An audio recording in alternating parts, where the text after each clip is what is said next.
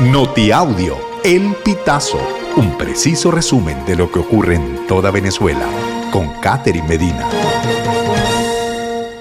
Saludos estimados oyentes. A continuación hacemos un repaso informativo por las noticias más destacadas hasta este momento. Comenzamos.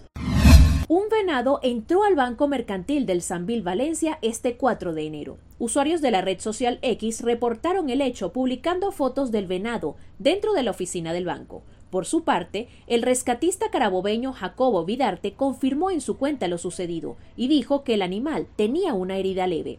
Funcionarios de protección civil, rescate y bomberos de Naguanagua acudieron hasta el Sanvil Valencia para atender al venado y sacarlo de allí.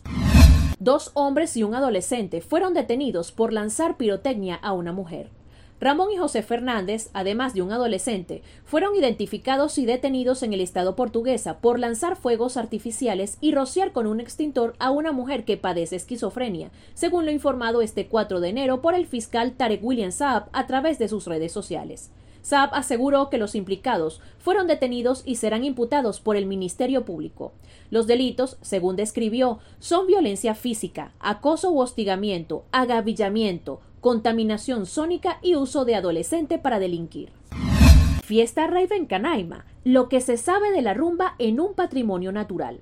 La tarde de este jueves 4 de enero, la empresa organizadora Sound Soul Community aseguró que el festival se realizará solo en Caracas el 18 de enero. Le estamos brindando la oportunidad a cualquier persona que quiera asistir al evento de ir a Canaima, bajo las excursiones regulares que ofrecen las posadas. Los campamentos de Canaima no tienen nada que ver con el Festival de Caracas ni con la organización. Ellos solo están ofreciendo hospedaje, informó la agencia. Los campamentos Huacahuená y Aramerú Lodge también negaron relación con la fiesta que se está promocionando en el Parque Nacional.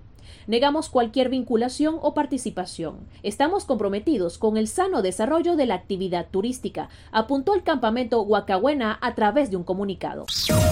Estimados oyentes, este ha sido el panorama informativo hasta esta hora. Narro para ustedes Catherine Medina. Estas informaciones puedes ampliarlas en nuestra página web elpitazo.net. También recibimos tus denuncias vía SMS o WhatsApp a través del 0414 230 2934.